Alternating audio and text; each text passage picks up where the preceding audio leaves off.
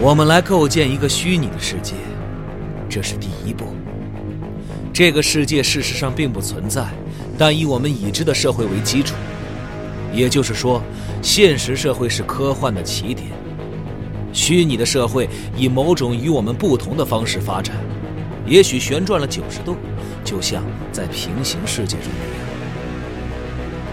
社会观念的位移，这就是科幻的本质。我是小说界的哲学家，而不是一个小说作家。我写作的核心并不是艺术，而是真相。赛博朋克类型开创者，《银翼杀手》高保奇人原著作者，第一位入选美国经典文学作品集的科幻作家。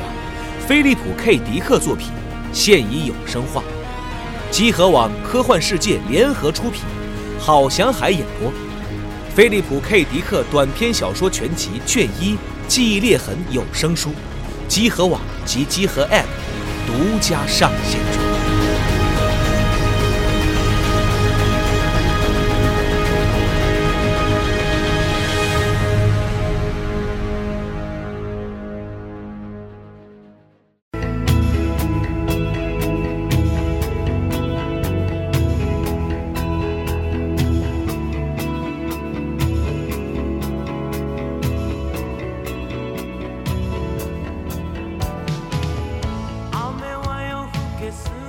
哎，大家好，欢迎收听这一期的《何氏奇谈》，我们这个推荐书的节目啊，我是今天主持人安。哎，我是老白。哎，大家好，我是 Game。大家啊好，我是雪豆。哎，今天那个雪豆是不是第一次来录嗯啊何氏诚惶奇诚谈啊恐 啊作为啊，第作为一次吗？对，对第一次是吗参加这个《何氏奇谈》这个节目啊，哦非常激动啊！啊，那我哦 真我这假的我这我这文盲也有能上这么有文化的节目的一天哇你啊！快快下了播给人签 名，是，快快快！我靠，我大哥嗯你是我了啊偶像， 你你是我偶像，你是我偶像。好，那个，行，今天我们还是照例会推荐四本儿我们觉得最近在看的很不错的书，然后、啊，还是来对儿贯口啊，就是今天所有的书都可以在何氏奇谈这个淘宝店购买，然后也欢迎关注我这个集合的。呃，我们这何氏奇谈的播单，然后我们的微博账号叫何氏奇谈，还有豆瓣账号叫何氏奇谈，也都会抽奖。另外，本期节目如果你在集合 App 上听节目的话呢，呃，来做这个点赞和分享的这个操作，我们就可以送出呃两两本儿今天我们会推荐的书啊，具体什么书一会儿会说。还有就是，如果您这在 g h u b 上用了这个话题功能的话，就可以在这个居酒屋巡游这个话题里参与这个抽奖，我们会抽五个人送出另外那个关于居酒屋那本书。所以今天其实加起来会有七个奖品，七个人会中奖。火对我们这个节目的奖品就越来越多，一期比一期多。我操，令人震惊！刚才说这么一长串话，居然没看稿，是哦呃这啊已经相当熟练了。 对这贯口相当熟练。业务已经熟练了。是是是，可以啊嗯，然后今天这节目因为是在二十四号，十二月二十四号的这个晚上放出来嘛，嗯哎，所以这个是圣诞节了，平安夜。吗？哎所是以我们这也是本年度的最后一期合适期嗯刊，啊是吗？太好了，那我这本 儿，那我这本啊儿实在是太好了。合适没。错对对对，我就感非觉常非常合对适。嗯大家可嗯能听这期节目的时候，正在陪着恋人，对吧？或者陪着家人，嗯在围坐在陪着恋人桌边还听节目 对在有吃有喝，哎嗯，大家有说有笑。嗯对，希望我们的声音能陪伴大家过度过一个 完美的平安夜吧。差不多得了，啊好，今天节目就到这里，再 见。不是，啊就行了是有对象的也别出去浪嗯，然后没对象的也别去找了，就在家听听节目，看看书，多好，哎，是是不是？陶冶陶冶情操是吧？啊你看嗯是吧？那哎行，我们今其实之前我看有评论说啊，你和日集团是不是老推漫画或者推荐科幻小说或者是这类的？其实我们今天特意找了四本完全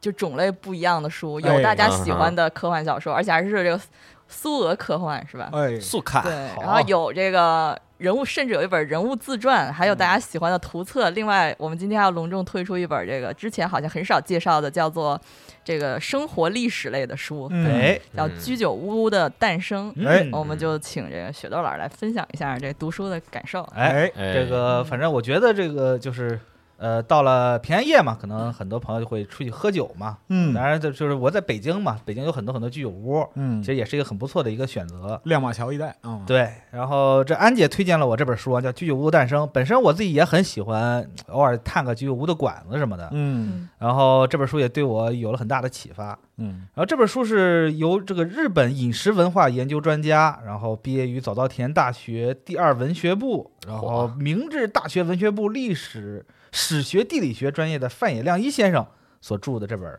居酒屋的诞生》。哦对，等于说是带着一个历史学家的眼光去看待整个居酒屋的诞生历程。没错儿，这本书呢，它就是很，就是它总结了居酒屋的诞生的历史，然后它的一些缘由，它的一些特征，还有一些大家在居酒屋中喝酒的习惯。嗯啊，对，其实都是有讲究的。可能大家以前就是去居酒屋喝酒，只是单纯的就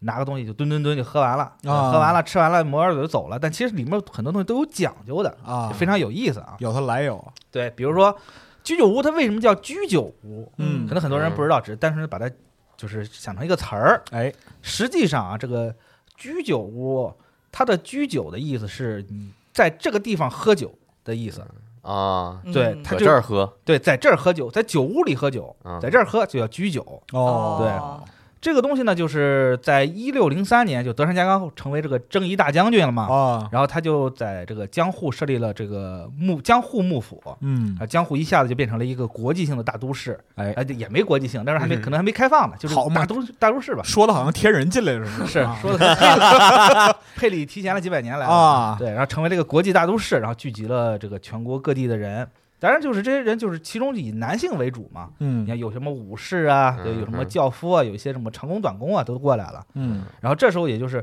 男性不爱喝酒嘛，咱可能嗯现在说有点刻板印象啊，但那个时候确实是男性是主力的这个酒的消费群体，哎，所以他对酒类这个需求旺盛就很多。是的，对，然后在这个一八三零年啊，有一个叫文学家叫史喜多村君庭的一个一个先生，他在一本叫做《西游笑览》的书中就提到过啊，据考居酒仪是古有之，赴酒屋饮酒也。对，就是去酒屋喝酒，哦嗯就把这个酒居酒这个定义给定下来了。哦，然后呢，就是，但那个时候没有这个所谓的居酒屋嘛，那时候是嗯酒屋。酒屋是什么呢？酒屋就是卖酒的地方，就是买了酒就喝，哦也没有对。所以就是在酒的这个零售铺子门口喝酒，就是居酒的最早、哦最早的形态。嗯对，而这个居酒的行为虽然很很早，但是实际上这个词儿“居酒”这个词儿，它是在这个元禄时代，就一六八八年到一七零四年这个时代嗯才真正的出现。哦，对，然后这个居酒屋是怎么诞生的呢？就是就是最早的时候，在这个江户的神田，神田镰镰仓河边有一个叫做丰岛屋这个这么一个地方，嗯它呢就是会提供一个很低廉的价格给给客人买买酒，而且买酒之后你我也允许你在这儿喝。其实当时有很多地方是不不允许你在门口的，哦嗯因为你在门口喝酒，你不占人家这个挡人家招牌什么的啊，吗挡生意，对啊，嗯但或是者这家喝完之后各种耍不雅酒行疯为是吧啊，对，但这家呢，他就觉得 OK，你可以在我门口喝酒，而且你你一喝酒都聚集在门口了，就显得我的很地方热热闹。对、啊，对，然后呢，我就提供这很低廉价格给客人居酒，然后哦我同时还卖一些这种一串两文钱的这种煎豆 腐，啊哦哦 我以为说卖点串儿，那，其实就是对确都实是串儿确实就是烤串儿， 对哦，当然可能到时候没有，就是可能不是串儿，可能是碟儿什么的嘛，啊反正就是下酒菜。啊然后它这个酒呢特别便宜，为什么呢？就是就是它的酒是就是零售价格，嗯嗯，就是基本上你在其他地方买酒可能都会添点钱什么的，哎对吧？但它是非常便宜，它是靠着就是我卖酒很便宜，而且我把空酒桶卖掉，哦空酒桶是可以卖钱的，哦，所以说它其实内部的利益成本很高。好嘛，提高周转率等于说啊嗯，对我这个这个这种行为方式，我记得以前就是说肯德基卖炸鸡的时候，其实嗯炸鸡不挣钱，它是那个什么设备折旧率，嗯靠设备折旧来在从中获取一个差额的这个赚钱的方法。嗯就是那个时候，其实在日本很早的时候就有了。啊啊，现在这个丰岛屋还有，在这个千代田区。哦，对，如果有日本朋友可以去看一下，这是一个非常古老的一个居酒屋。四百年老酒厂这， 对，然后就到了一这个一七五零年呢，这个酒屋就数量就暴涨到两千家，是酒屋啊，不是居酒屋。嗯啊因为毕竟越来越大嘛，这个城市越来越大，然是后人越来越多，大家喝酒就开始，呃，就就敞了开始喝了。嗯啊，呃，当时那个酒屋呢，它是没有这个经营许可制度，就是啊我有个屋，我就就可开以我就可以开，嗯所以就其实就是就产生了很多很不正当的竞争啊。对，林子大了，什么鸟都有嘛。哎哦嗯嗯哼然后有些酒屋说，哎，我不能光卖酒了，光卖酒这确实是，就感觉竞争不过他们。哦，对你比我卖的低，开始卷了呗对嗯就内卷了呗，开始卷啊了，真是卷了。嗯然后就有些酒屋说，要不我就把居酒当成主业吧，嗯然后从而就诞生出了个居酒屋这么个词儿。嗯哦，所以这个到了宽永年间，就是一七四八到一七五一年这个这个时候，就出现了有正儿八经居酒屋的记载。而嗯这个居酒屋呢，其实实际上并有些都不是从酒屋转过来的，而是就是说我开这个店，我就是为了做居酒哦而开的这个居酒、居酒屋。然后呢，当时这个居酒屋呢，就是主要是做居酒跟餐饮，因为毕竟你嗯光喝酒太干了嘛，我还得做点吃的什么的。对，嗯，所以当当时这个政府就记就把这个居酒屋就划划归为餐饮这个行业，嗯，就是它跟酒屋就卖酒的酒屋就正儿八经就区别开来了，哦啊就走了和两个纯贩售的就区别了嗯。啊，对，就走上了两个完全不同的道路。嗯哦，嗯对，然后与此同时呢，有一个东西就出来，就是在那个时候还有另外的一种营业的一个就是模式嘛，叫做主卖茶馆。这个主卖茶馆是什么呢？就是怎么说呢？就是一听这个主卖茶馆儿，茶馆儿主大家都知道，卖主卖是哪个字儿啊？就是就是哎烹煮的煮，烹煮的煮，主啊卖字卖卖就是卖东西的卖，哦，主卖茶馆儿。嗯，虽然说茶馆儿，茶馆儿大家一听就是特别有种那种赶路的时候找个地儿歇个脚儿，哦，买打杯尖儿茶，对，呃嗯也不是打尖儿，就是那属于那种就让你歇脚喝杯茶，嗯，嗯嗯，对，三碗不过岗那种，哦，对，就是有那种地方，嗯长岛冰茶，，对。而这个煮卖呢，就是卖一些这种烹煮类的食物啊，煮个芋头啊什么的，说白了对还是下酒嗯，对，啊还其实还是下酒，但是主要是做这个的，还有减汤，哦呃这点汤什么的，提供嗯休息休息场所嘛。等于说周边产业发展起来了。哎，那个时候是有这么一个东西在。然后那，然后，然后在后来呢，就发生了一个很大的一个大火，叫明利大火。嗯，那场大火死了十万人，据说，哇，对，我就操非常大。然后，所以就实际上，对于整个就整个日本，就实际是个很大的一个打浩劫吧。嗯，然后就就是考虑到消防需要呢，就是这个主卖茶馆它变成那种小摊儿，哦，啊就是，一个一个流动小摊儿。对，就是跟现在那个桥下的脏摊儿一样。啊北京现在可能很少了，可能一些嗯小地方能看见啊。 啊，过夜两点还有，对，嗯然后呢，就是这个小摊儿呢，就可以走街串巷，它非常自由。哎，然后就那个时候，江户是江户其实是一个男性都市，有很嗯多那种单身赴任过过来的那种下级武士，还有一些哦这种独身的男子，嗯他们自己不做饭，呃嗯一个人啊做饭对多麻烦。哈对我就吃这些小摊儿，吃外卖，哎，确对，实吃外卖嗯非常依赖这种外食。嗯啊，然后呢，就就大量的这个茶馆业务嘛，就开始就因为男性比较多，嗯哼，就必就必不可少的得接触酒。哦，所以我就得对吧卖酒，嗯哪哪儿都有卖酒的，对，开始卖酒，所以这些主卖主卖这种茶馆儿，它后来也会变成一些这个居酒屋，哦对，它是这么一个由来。嗯哦，这么多起源等于说，哎，嗯对，我比我特别好奇啊，为什么我以为居酒屋的由来会是那种，就是餐馆儿，然后开啊始酒卖的多了，嗯然后就转为，然后减少那个就是餐饮数量，然后精简了一下，然后就成了居酒屋。主要卖酒对啊，实际上这个主卖茶馆儿就是这么过来的，啊，哦，对，它是另外一种发展的方向。哦，对，然后就是说回来说，咱都光说酒，光说酒嘛，说嗯那时候喝什么，嗯哦那，肯定是酒，嗯，对吧？喝什么酒啊听？，对，喝那喝什么酒呢？嗯，就那个时候啊，主要是这个酒叫叫做夏行酒，它是从京都运过来的酒。哦，对，然后就是因为就是就是京都那方那就那个时候的清酒，它的做法跟今天的日本酒是相同的，嗯就拿精白米做成这种酿酒用的这种蒸米，对还有酒曲嗯进行发酵，提提导出来这个清酒。嗯然后那时候的这种清酒被称为猪白，然后还有一嗯种酒叫做用就是酒曲用的是玄米，嗯然后这个蒸米用白米做出来，那个叫做片白。嗯，然后这个夏行酒中呢，这个伊丹酒的名气是最大的，因为那个伊丹那个地方，它的水源是最好的。因为酿酒啊除了米对以外，还要最重要的其实是水，嗯，对对水好，它的这个风味就会好一些。嗯然后那个时候呢，运酒怎么运？它是通过海上来运输，对吧？走海运。啊，但是然后就是之前是这种酒吧，它是跟着其他货物一起装船，嗯，但是伴随着这个江湖发展越来越大，酒的需求越来越高，就后来就出现这种专门运酒的船，是它叫做这个尊回船，尊就是酒樽的尊，嗯哦，嗯，啊对，就是拉着樽来回跑拉着酒桶船来回来去啊对运酒的船嘛。，嗯结果呢，就有人发现，就是就这种尊回船的酒运过来的时候，它的下行酒的味道会发生一些变化。嚯，统为什沉么呢了？，因为因为怎么说呢，就是这个尊它是木质的嘛，对呀，嗯它在海上漂流，就难免会有海经过海水海的水拍拍打，嗯然后那个海水就会进到这个酒桶里面，哦嗯它会哦久而久之就会对这个桶里面的酒会产生一些侵变化蚀啊，对风味变化了，对，所以就是呃，就当时很多史书就是说嘛，说这个酒从京都那边运到江户，啊，发现这个酒口感变软了，嗯变得更甜了。确实哦啊，那不就是那个苏格兰威士忌陈化了吗？是嗯就像汤里加点盐会更甜嘛，啊对，有这么一个说法嘛。嗯，然后就一下子就是它这个附加价值就体现出来了啊，酒运的这种附加价值，然后就导致的就是说很多人就开始做这方面的生意。啊有种酒叫做富士剑，我不知道你们有没有听说过，啊其实现在也能见到，我见过，但是没喝过。叫富士剑。它为什么叫富士剑呢？嗯就是说这个酒从从这个呃都京都嗯运到这个江户，再从江户运回来，嗯，会建一次富士山，哦，所以叫做富士剑。哦，就是说，就是啊对指这个路途的意思。对，啊就就是来回运了一趟，这叫做富士舰。哎，那富士富士山底下有一个有一个地方叫富士见，跟这有关系吗？是大概可能就是大会概经过这一块儿吧嗯。对，哦还有个东，还有一个酒叫做二望月，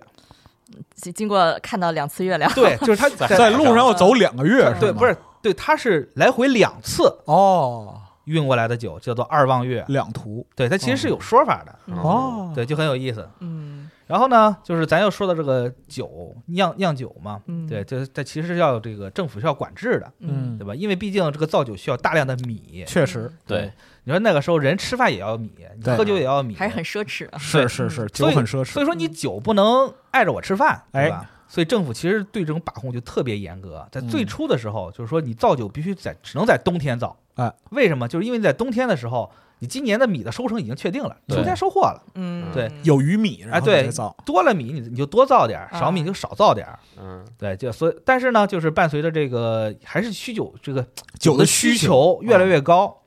所以在一七五四年呢，就是幕府就嗯颁布了一个叫做“随意造酒令嚯， 哦，不，这个令就叫随意造酒令”，吗？对，它就叫“随意造酒令”。这幕府也够没文化的，就大 家就啊就所以大家就疯狂造酒。嗯啊，但是呢，就是虽然说酒造归造，但是酒有好劣之分嘛。哎，嗯对，然后比较尴尬的是吧，就江户的酒啊，它确实不大好喝，不太。行，嗯对，因为它啊水质水确实有不行。对，江户这边最好的酒是在羽田川那边，嗯羽田川的酒用羽田川水酿出来的酒是最好的酒。嗯羽田川大家都知道，现在最有名的是那种烟火大会嘛。哎嗯哼对，但它以前是来造酒的。嗯嗯然后就是幕府看了，就一看就是说，你这关西的这个酒源源不断的往我这儿运，嗯，对吧？我这边钱哗哗的往你那边走，啊，对，这不啊就是等于财政倾斜了嗯嘛？不乐意了嗯不乐意了，说不行，倾销了，嗯说我们也要酿制我们自己关东的好酒，啊所以他就就是说我定了很多法规法规，嗯就是哦，一呃就是他下了一个就是怎么说，就是一个政令吧，就相当于地方贸易保护啊，对，就是说你在京都，就是在不是在京都，就是在这个江户酿的酒。我可以给你打上一个官方的这个贴签儿，啊，叫“御免关东上酒”。哦，对，就是你有这个东西的话，你就不用受到任何这种政策上的限制，啊而且这个税金我也给你优惠。结果呢，这关东它确实 不行，它就是不行，它这个哎呀，给你水啊机会了，对啊奈何你不中用啊，对它这水啊就是不大好。嗯，结果呢，造出来的酒吧，就是一开始大家还新鲜，就又便宜又新鲜，就去买，结果发现，嗯这里是关东啊，结果发现，哎 呦，关西酒滚啊，差对，结果发现，哎呦，确实不行，确实不行，确实不行。结果呢，下情酒反而更贵了。啊，呵，哎呀，对啊嗯但是呢，就以此为契机嘛，其实本地酒也是得到了改善嘛，就大家啊因为政府放宽了之后，大家也在研究嘛，嗯所以到了后来也是就是随着科技的进步，还有一些这种酿酒工艺的进，就是不断的变化嘛，嗯所，以其实关东和关西的酒都呈现出各自不同的特点。有风味了，等于说，哎啊，是，但是我觉得把这个话题落在酒上，不如落在喝酒的人上。嗯哦，这里边还谈到人是吗？对，这本书里面谈到了江湖人喝酒的一些习惯，就哦很有意思。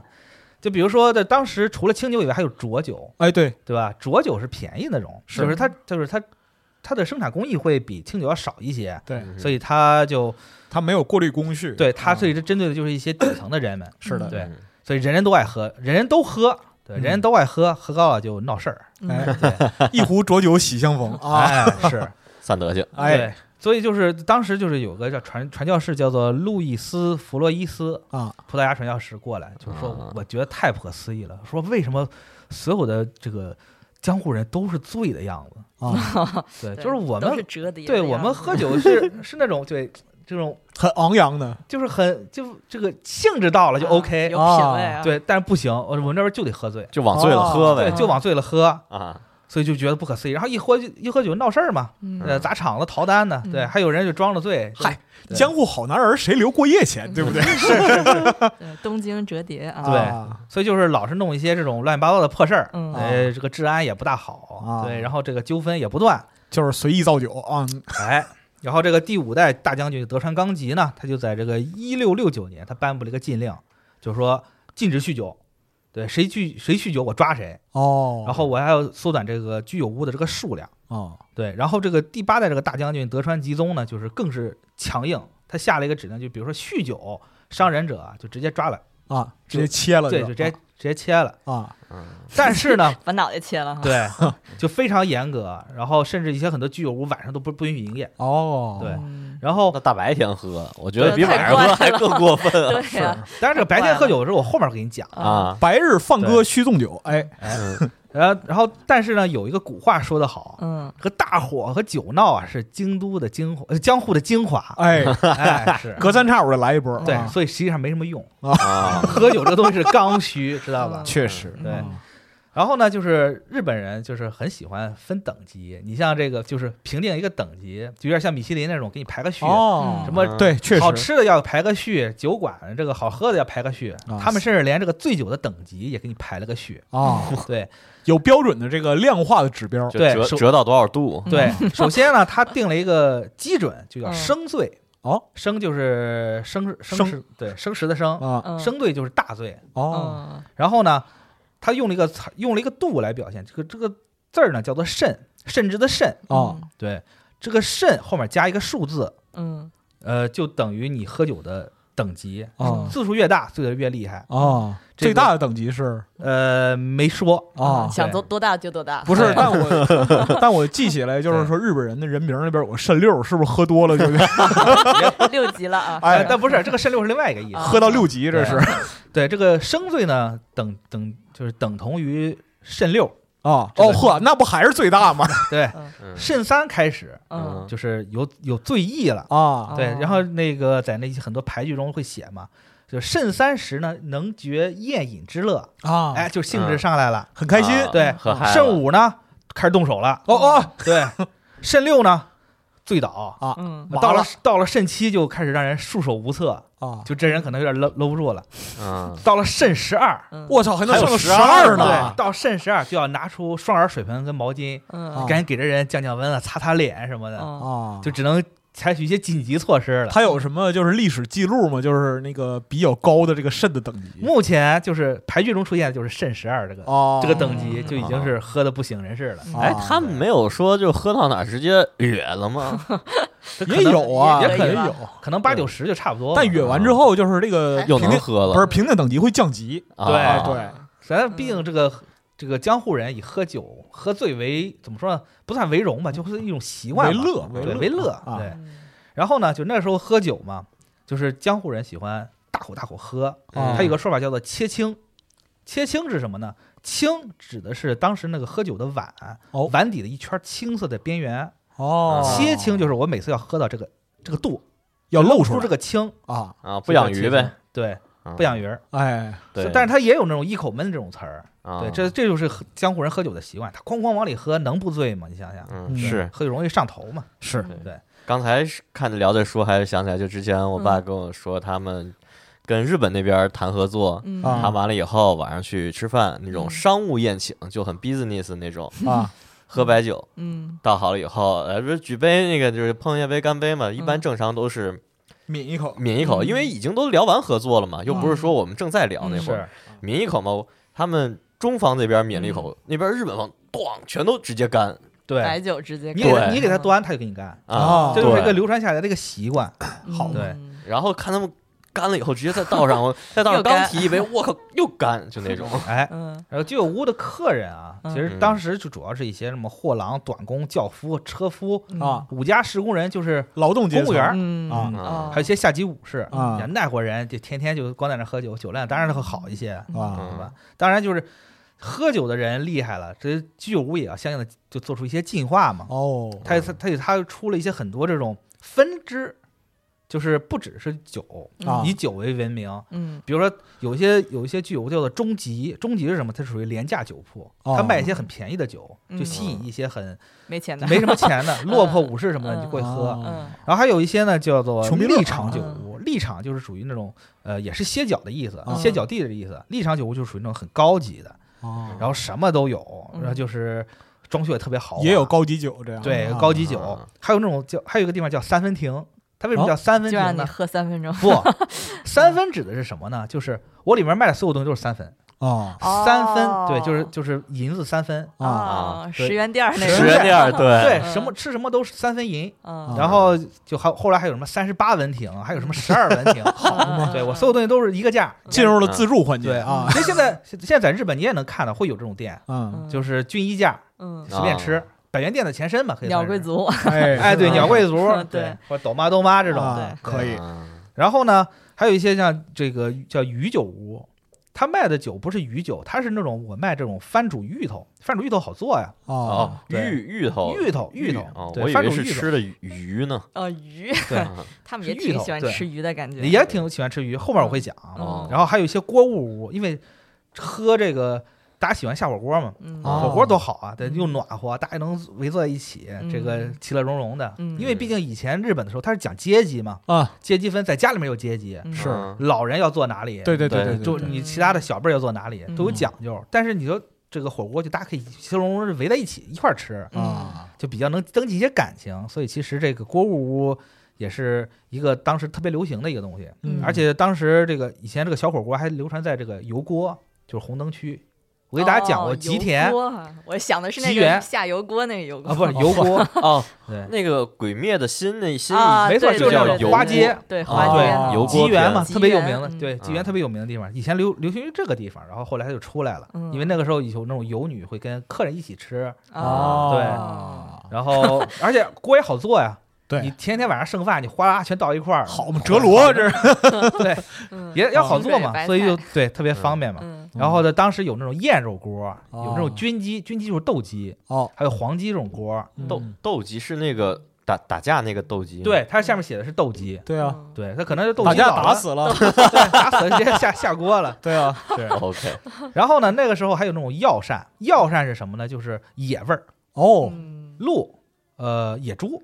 哦但那个时候就是他们就觉得鹿和野猪这种野味儿吧是不洁的东西，嗯哦是吗？对，所以说所以说他们就把这个东西就叫做药膳，啊听起来就不是那么不接，对，还听起来还挺 补。嗯好嘛，这嗯对是属于心理补偿了，这是对，所以那个时候就特别流行，但是后来有了牛肉锅之后，这些东西就全退出历史舞台了。啊对，因为确实牛肉好 吃，对牛肉好吃， 我前一段时便宜又好间吃还看那个山姆会 员店一份儿鹿肉一点九千克，四百九十八，嗯哦，鹿是肉很柴的，没有肥肉，特是别吗瘦。嗯嗯主要我信我没吃，就我特对别好那嗯奇。你吃过一次之后就不太想吃，啊对鹿肉，还有那个马肉，马肉我也不是很喜欢对。鹿肉嗯马马肉肉我觉得还行啊。现在很多那个居酒屋都有那个五妈萨西，就是啊，马肉肉马肉马肉刺刺身身，对哇，我还吃那马肝刺身，我觉得巨好吃。没有，我跟你说，就是太那个差了啊普通鹿肉马肉，基本上在古代也是当干粮用的，就是嗯对对， 啊，对，就是那应急呗。对，哎反正那个时候就是这种店千奇百怪嘛，嗯是。然后这些居酒屋呢，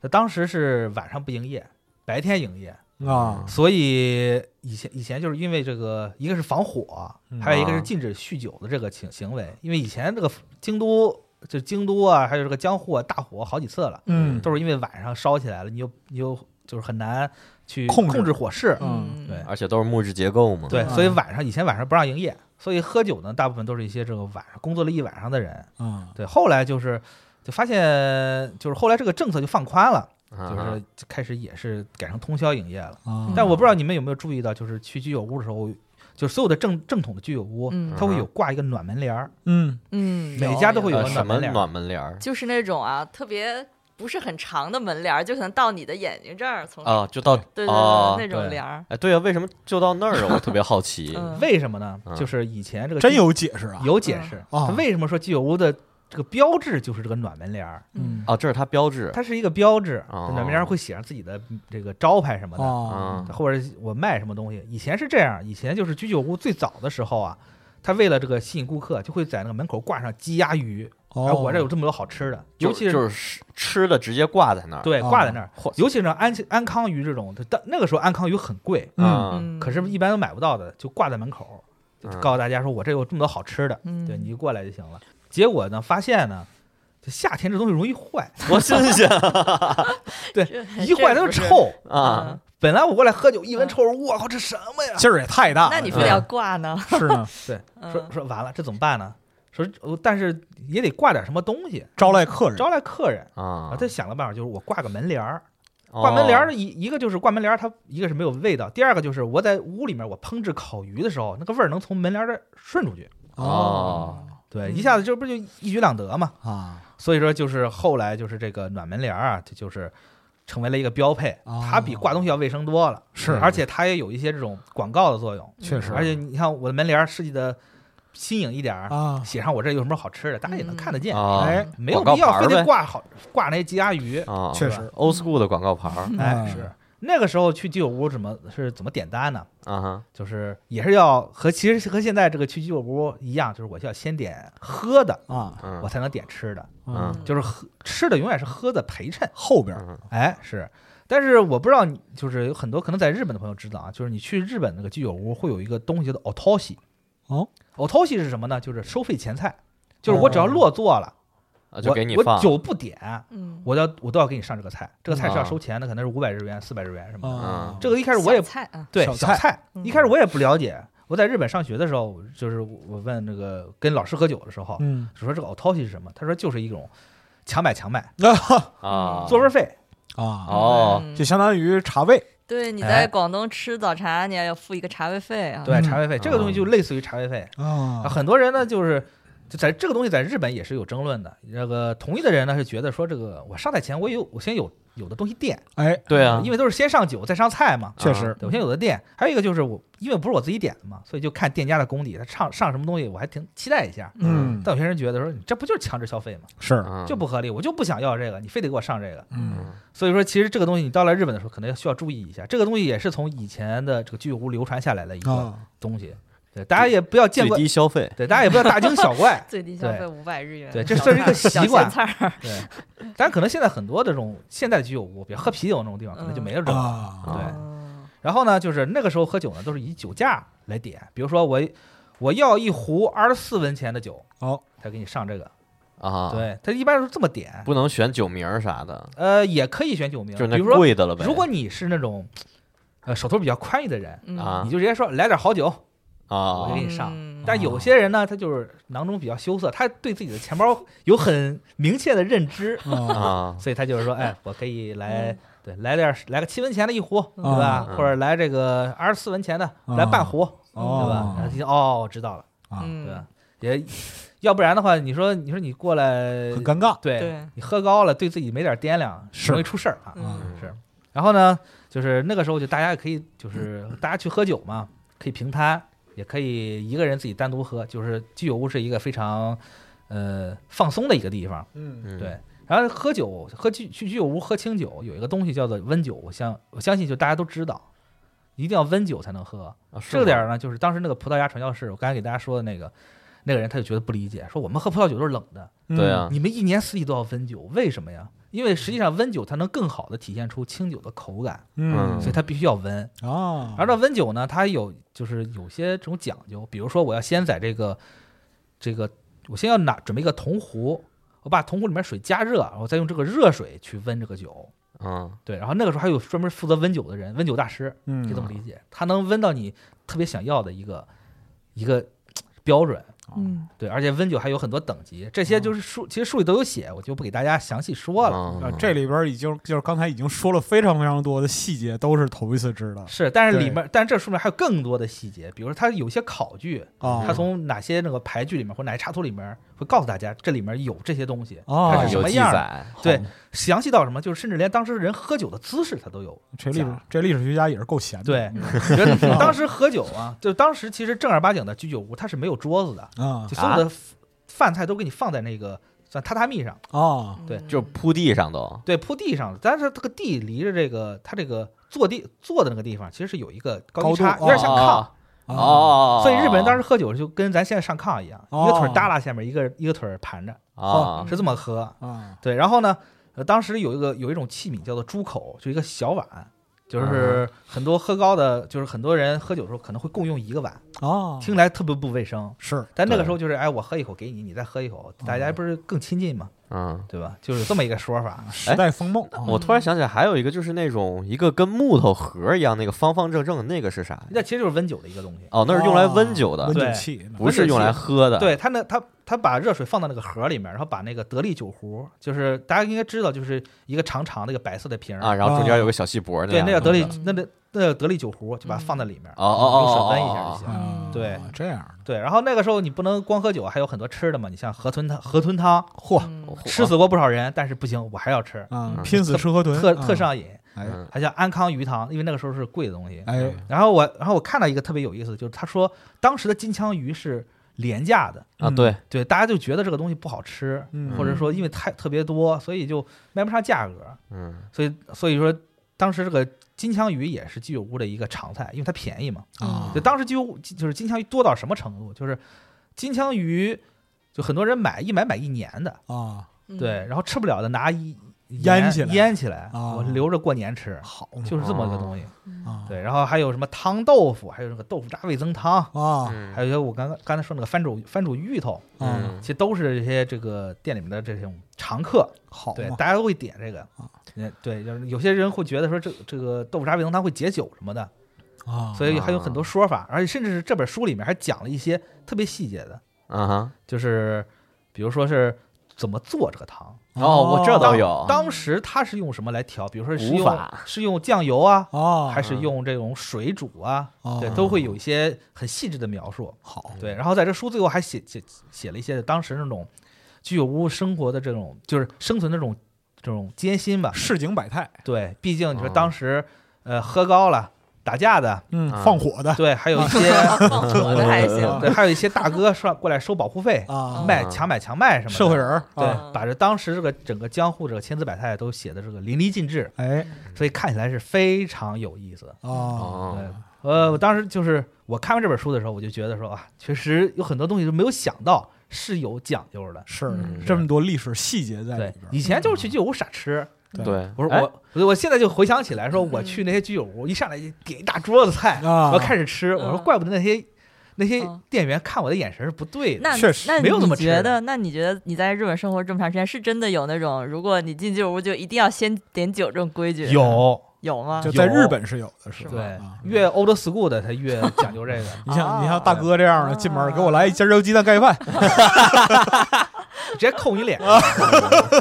对你像我当时我在日本留学的时候住的地方叫做莆田，它是一个嗯老人区，啊嗯很多老人，所以就在那那些就是小区中间会有一些特别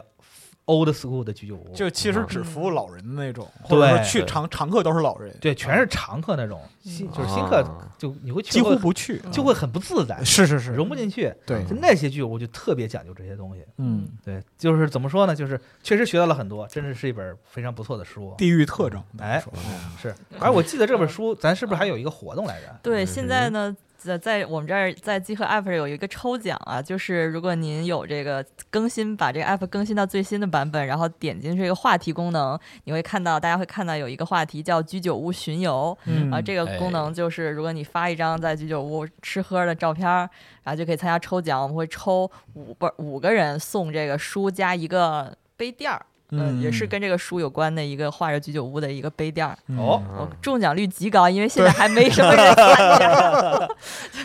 对，呃，是大家可以来看看。哎，是嗯希望大家有机会的时候就去可以去居酒屋观察观察嘛。好其实很多现在在这个北京的很多居酒屋其实也挺正宗的，啊对，它嗯并不是只是说打扮成那样，有嗯，些老板还是非常讲究。嗯啊，对，可以如果有兴趣的话，也可以跟当老板交流交流。尝试一下啊，对你用你的这个从这本书里学来的知识打败他，可以，啊看刚才看那居酒屋巡游的那个标题，嗯我直接想起那个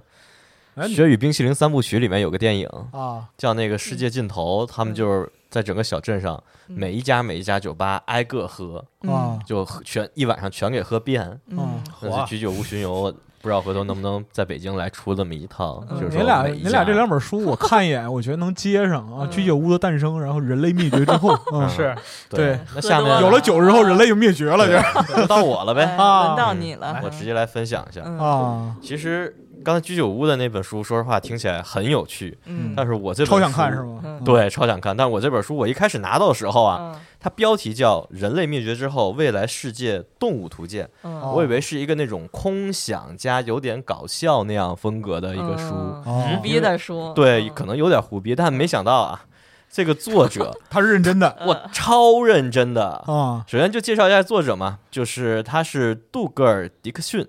他主修的是地质学与古生物学，这哪国人 啊？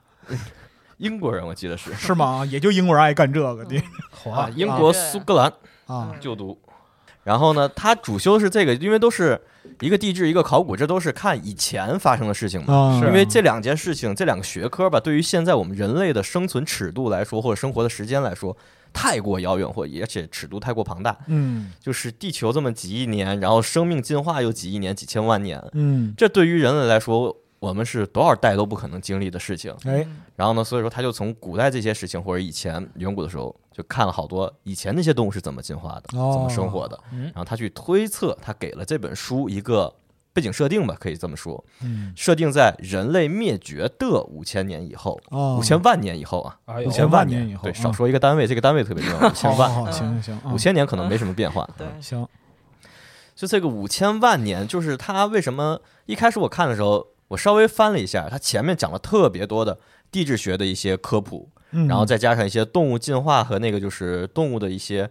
介绍，也是科普，就是嗯前面三分之一或者是五四分之一就比较多的篇幅都是在讲这些科普，就是实打实的正经的科普。啊，嗯然后再往后一翻，直接就是五千万年以后了，好那就开始好嘛各种动物它是怎么就成那样了。啊，作者逐渐开始不受控制啊，对， 嗯但是你要把前面那些就是严谨的科普内容看完以后，你就能理解它为什么会成，就是这些动物为什么会就是被进化成那个样子，因为它会有一个，嗯，可以说是从以前就是古生物进化的路程总结出来的一个方法论或者说逻辑，他们是怎么进化嗯的。哦然后其实这个进化的规则一直用于现在，因为现在我们没有观测到更新的进化，是因为我们的观测时间太短了。嗯嗯然后，但是能发现很多新物种嘛，因为毕竟东西还是很多我们没哎发现的东西。是的，嗯里面很重要的一个东西就是地质学的一个理论，叫板块漂移。哦是这大家地理课应该都学过，哎啊对嗯，就是因为这个板块漂移也特别严重的影响了一个动物的进化的一个，嗯，怎么说呢？进化的一个方向和一嗯个进化的规律。因为有一个我们都知道有生殖隔离嘛，生殖隔离标志着不同的物种的区分嘛。嗯嗯，这是一个大概笼统的一个说法。然后生殖隔离的出现有很多原因，其中地理隔离就是特别重要的一个规则。嗯地理隔离就是当两个物种它们都是同一个物种的时候，就是嗯同一个物种，它们在分成两波了以后，这两波如果生活在一个没有接触的环境中，嗯，就比如说，嗯，比如在说澳大利亚和 其实最好的例子就是澳大利亚，嗯因为澳大利亚和很多板块、大陆板块都是不连着的嘛，嗯然后他们在嗯地理上有很大的隔离，在澳大利亚的动物和那个就是，比如说在亚洲的动物，嗯，它们是没有基因交流的，因为地理隔开了嘛，们它们没办法过海，比如说袋鼠肯定过不了海，还有那这个环境形态产生的一个就对物种的一个外在影响那不导就致是的一选个进择化。亚洲象跟非洲象的区别那个对加拉帕戈斯，啊啊啊啊，呃加拉帕戈斯群岛嗯就是达尔文与上帝分手之地嗯啊对哎就是因为就是生殖隔离，呃不，就是地理隔离，它会导致大家生活的地方不一样了，嗯然后环境不一样了，然后进化的方向和路线也就不一样了，最后就形成了生殖隔离，成为了两个物种。嗯嗯，然后呢，在地理上，然后再折回到地理上，因为这块儿里面这本书里面的对于板块漂移这个概念用的特别多，嗯因为在生物进化的这个路途中，嗯大陆的板块并不是我们现在这样，就是在以前啊，嗯，因为在最以前的时候，他们有最早有提出过那个盘古大陆的一个想法，就是所有的大陆其实都在粘在一起的，一开哎始，是嗯然后逐渐逐渐漂移开，然后成现在的这种几大洲几大洋这样分开的形态了。嗯然后在它这里面设定的话呢，五千万年后大陆漂移还在继续。他在书里推测的是，非洲、欧亚大陆、北美大陆和澳大利亚都连到了一起，形成了一个全新的大陆哦非洲、北美、澳大利亚，啊、这几个大陆板块儿哦连到了一起。嗯，哦，然后呢，但是北美和南美分开了，嗯然后他就是讲了很多关，首先是告诉你有这么一个前提，嗯然后当这个大陆出现了，就刚才我们说的新大陆出现了，然后南美成了一个新的，你可以理解为新的澳大利亚，它就嗯单独出去了。嗯，所以说这个时候，一旦我们现有的物种，嗯、是这么个情况，然后当新的大陆出现了以后，它们之间地理隔离的消失，或者说重新出现，就导致了它们新的一个进化的可能性出现了，因为嗯基因交流就会更跟现在不一样了。嗯，哎，一个是基因交流不一样，再一个大陆一旦拼合了以后，很多气候特定地方的气候也会改变。嗯，比如说，一个是有基因交流的前提了，一个是有外在的，呃，那叫什么自然选择的前提了。嗯然后这两个前提一旦有了以后，假以时日，它肯定就会产生新的物种了。嗯嗯嗯嗯然后就里面嗯里面那些很多动物，就是你看着，再往后的话就开始讲那些动物了嘛。嗯那些动物看着好像很奇怪，嗯，但是它给你细细一讲，发现嗯真的可能啊，就成那个样子了。哎哦，比如说，我看的里面 有一个最诡异，或者说，但是的确很很有可能的一个，它是叫莎莎。？什么东西 对，沙漠的沙，鲨鱼的鲨。哦，我以为是一家出那个莎莎，啊我以为莎莎那个香港那个卖化妆 品的，哦，那哎大个。家理解都不一 样，是啊，然后它那个沙沙就是只是生活在沙漠地带的一种。嗯，我这看不出来它是啥啊。他说是沙沙身体呈粉红色，嗯，遍布褶皱，几乎无毛，牙齿尖利，基本没有大小和形状的分化，就牙齿都是那种尖锐的利齿，嗯呃啊然后跟鲨鱼很像。嗯它呢就是也是一种类似于昼伏夜出，但是它那个身体无毛，就是为了防止那个就是温度过高，而且方便散热。嗯我怎么觉得跟那个斯文克斯猫呃是不是吗？怪嘿不是怪猎里那个哎打角龙的时候那个哎那旁边那个鱼就是 我觉对得沙龙我觉得这种生物现在有二期养着呢什么东西斯啊？文克斯猫那啊个二二七养的是那个德文，啊，哦，它那比斯文克斯那个多点毛，哎， 是嗯，嗯有点短卷毛，哎对，就是。它里面就长了很多，就是它是还是按照地质来分的，就是不同的气候带、不同的环境下，嗯可能某些动物会演化和进化成什么样嗯。里面比如说猴子就会有变得是更加的那个，就是立于在树上那种树上的生活，而不是到地下，就是不会成人了在。？但是我觉得五千万年让猴子再变成人也不是什么问题吧呃，稍微有点难。呃，有点稍微有点对问题。五千万年的时间对于嗯进化尺度这么大来说 是短了点儿，是啊嗯，啊，你要走出非洲还得用几用用些日子，对对对哦就是但是五千万年足够让一些新的物种或者说是已有的物种产生比较明显的肉眼可见的一些变化了。嗯嗯就是所以说它这个时间点卡的还是比较好的，因为大家可以往回去翻一下，就是以前的那些动物进化呀或者灭绝的过程，嗯因为这个它们的尺度都是特别大的，然后嗯、尺度，就是时间尺度，时间尺度， 嗯，我没说清楚。嗯啊那要是再给个五千万年，那可能人类就出来了。嗯，再给五千万年，可能得是早期直立人吧？哦，对，直立人再到智人又好长好长时间，嗯就可能是得要一年为单位了。哦，它其实也就是说，这其实你看起来跨度很长，但是在在这个整个生物进化的这个对这个长河中，它只是一小部分而已。对，嗯就是因为生物进化，天时地利和动物 核，嗯就是因为它太需要的条件太多了，而且随机性特别强。哦，嗯就是因为每个不是说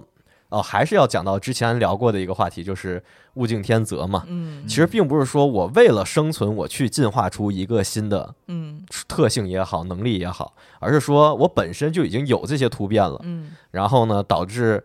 我这个突变的物种能够在自然某个自然环境下活哦下来，把我的基因流传下去，这个才是完成了一个进化，嗯并不是说呃，我先先长了十个手，什么几个手，然后看哪个能活啊、其实也是这个意思啊，嗯就是就是你先其实长出来了很多不一样的东西，看哪个能活，活到下去了就是，嗯嗯，而不是说那个我为了什么什么而长而长什么出来对，嗯是没有目的性的，哎，它是长得就特别随机，啊，就是巧了，对，刚好，嗯嗯，就这本书其实你要看的话。直接翻的特别快，很容易就看得迷茫了，因为后面的动物你可能很多都认识，但发现跟你认识的不一样，有点差别啊、差别很大。比如说那个鹿的角是长了一个，嗯，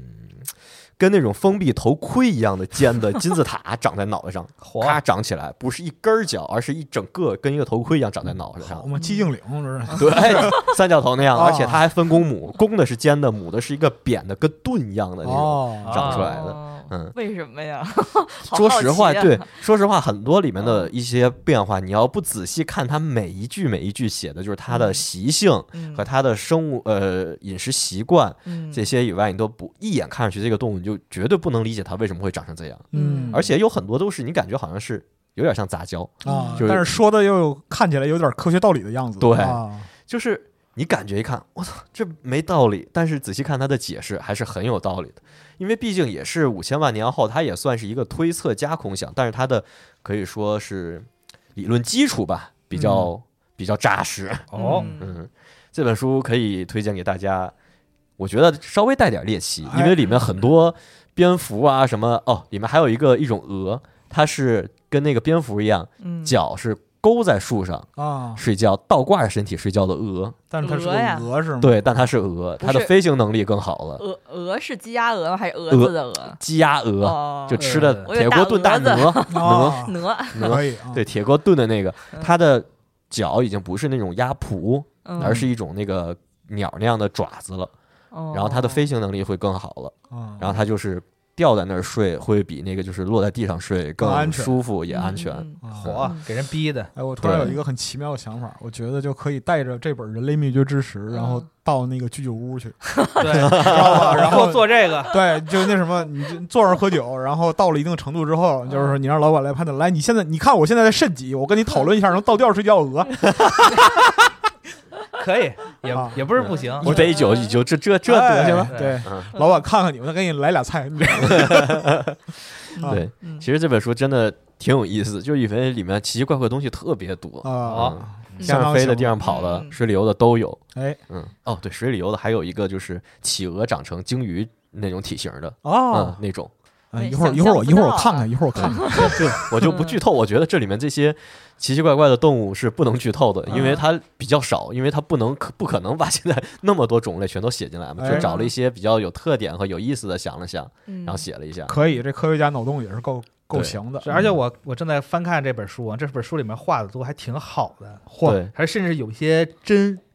呃就是是画的非常写写真，对，它就对其实按照是那种正经的动物图册，嗯就是生物那种的给你画的，嗯， 并不是说画的漫画呀，或嗯妈者的，是认真夸张胡搞说笑尤为的。可嗯怕， 我说对，就真的，我当时我看好几个动物，我操，这个怎么 这么产生了真强烈的我就纳闷了，我操，这是不是现在就有啊？我都产不生知道了他强烈的生理不适感，是我就不知道他是给我举例子呢，嗯还是给我那个就是写一个假的东西呢？我就去搜，哦嗯，对，这个没有。 嗯可以啊你， 你把这书的封面摘了，以为是那个神奇动物在哪里？哎对对对对，嗯 很像。嗯行是嗯，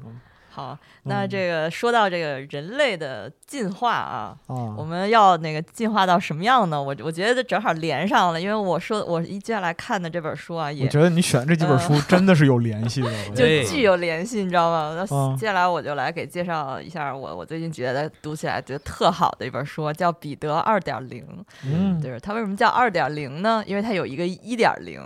啊，就是这个书是一本自传，呃，正好跟大哥说的那个接上了，这不是讲进化吗？然啊，嗯后这本书是一本自传，是什么人的自传呢？是一个赛博人的自传，哦，就是、就不是赛科。博人首先跟大家确认一下，嗯呃我们现在聊这本书并不是一本科幻小 说，对，它是真实发生的真事儿啊，嗯就就啊是真的。时间定在二零二自一年传。赛博人对嗯对，哎呦，太厉害了！因为我我我我想说，因为之前我们比如说推荐书是会说，比如说这本书是一个漫画推荐给喜欢漫画人，或者它是一个设定集二，比如二零七七设定集推荐给玩过二零七七的人。嗯这本书啊，我觉得 推荐给所有人类啊，就是你想知道你未来的你会会成啥样，我觉得嗯每一个人都都都需要读一下。嗯我为什么这么说呢？首先说一下他的作者，这个人 这书的作者叫叫彼得斯科特摩根，然后他是一个英国的一个科学家，研究方向是人工智能，还有 AI，还有那个就是机器人儿这些的。嗯他本身已已经是一个非常有成就的一个科学家。嗯他在一六年到一七年那一段时间呢，被诊断就是患上了渐冻症。哎哦对，他是他被诊断出来之后，他已经是一个非常厉害的科学家了，就是、哦呃，已经很有成就了。然后那个时候他就觉得，呃，我就被被医生就说你活个两三年就最多就是两三年活头，然后就再见了，对，就啊可能没有希望再继续活下去了。好他嘛就是霍被金二点零这是啊对， 啊，然后就觉得就，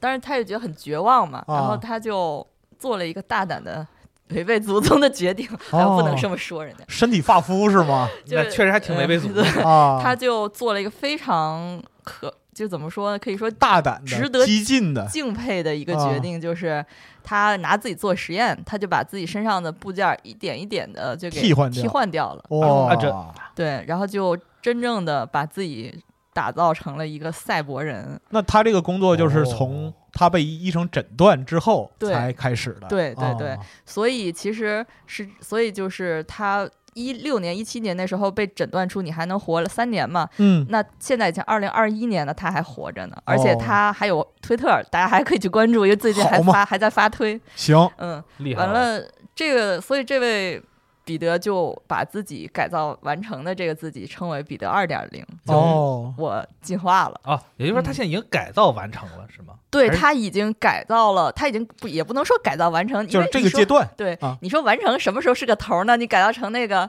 那个、那个、那叫什么亚当重锤那嗯那嚯，哦 是改造成机械战警了也可呃以。就嗯但也没有他，但是他确实已经完成了很大一部分的改造，然后让他现在的身体机能能支持，就是能让他继续能，呃，怎么讲啊活下去？活下去嗯对，哦我我所以我觉得这特别厉害。他具体到改造哪儿呢？因为我一开始拿到这本书的时候，我就觉得啊，赛博人那他是不是变成就是那个二零七七里那漩涡帮那样？就这嗯胳膊膊是一只啊，啊一只啊，一只眼睛是什么一你假眼球是一眼啊，一瞪就眼放激光是 吧哇，镭射眼是吗？啊其实完全不是这种形象，哦它是它改造的是什么呢？我可以给大家简单的说一下，因为具体的医学的名词这里面也提到了很多，但是哦它是用非常平时的语言介绍的。哦，因为首先是这个他面临的第一个问题是他不能吃饭，不能上厕所了，嗯，因为渐冻人的。这个病的情况就是，你意识什么的，就大脑是是完全有意识的，然后能嗯正常思维，但是你身体渐渐不能动了，啊哦就肌肉不能动了， 肌肉麻痹，啊那么嗯可能就渐渐的，比如说你的食道不能工作了，你的肺的肌肉不能帮助你呼吸了，然后是嗯你的心脏不能再跳动了，就是这些导致你，你看你可能说是眼睁睁的知道自己的身体渐渐的不能动，然后渐渐的不能工作，然后你也你脑子里有意识，但你什么也做不了。我靠，这嗯感觉特别恐怖，没这有。对种就是对说，对那个所有渐冻症患者，就最后去世都是活活憋死嘛。对哇，就这种这种死亡一点点接近，，对，对哇，看着自己死，对哎，我就的啊是娘，所以他做的第一个手术是，他就是做了一个这个名词叫叫我看一下，这个名字叫三重造口术，就是他呃先解决了自己吃饭的问题，就是他不再用嘴进食了，他在嗯胃里插了一个管哎儿，然后再简单来说就是胃里一个管儿，然后这个呃那叫什么尿尿道还是什么玩意儿，啊那边啊一个啊就是、造漏，对，然后另外一个排便那边一个管儿，嗯，就造了这三个管儿。哦然后解决了他吃饭然后大便小便的问题。哦，这是他做的第一个特别可怕的一个决定，因为一开始他要做这个，这个书里写，一开始他想起来做这个事儿的时候，很多医生都不给他做，因为觉得他是疯了，嗯或者觉得是违背人伦的，或者怎么样。啊，但是他最后找到了一他个，当时还没病，但是想要提就是还前没，做，就是病对情对还对没有进化到那个地步。对，啊因为他现在就是等于说是未雨绸缪嘛，因为他知道他两年之后如果什么都不做，那就等死了。那我趁着我还能动、还能说话的时候，我就提前把这个做了。嗯但是很对很多医生来说，你我不能给你这么做，看起来很对疯狂，其嗯对实对是对理性的决定。是所以他是嗯做经过了很多波折，这个自传里也写了，他找了很多医生，然后拒被拒绝，然后最后说服了，只要因为他自己本身是一个科学家嘛，他知道这些东西，嗯然后他就说服了，然后最后找到了一个人帮他做，嗯然后这是他做的第一个手术，然后成功了，然后这个手术甚至最后变成了一个呃成功的医学例子医被学案例应啊应用到后以后的病人身上。哦嗯，儿童路可能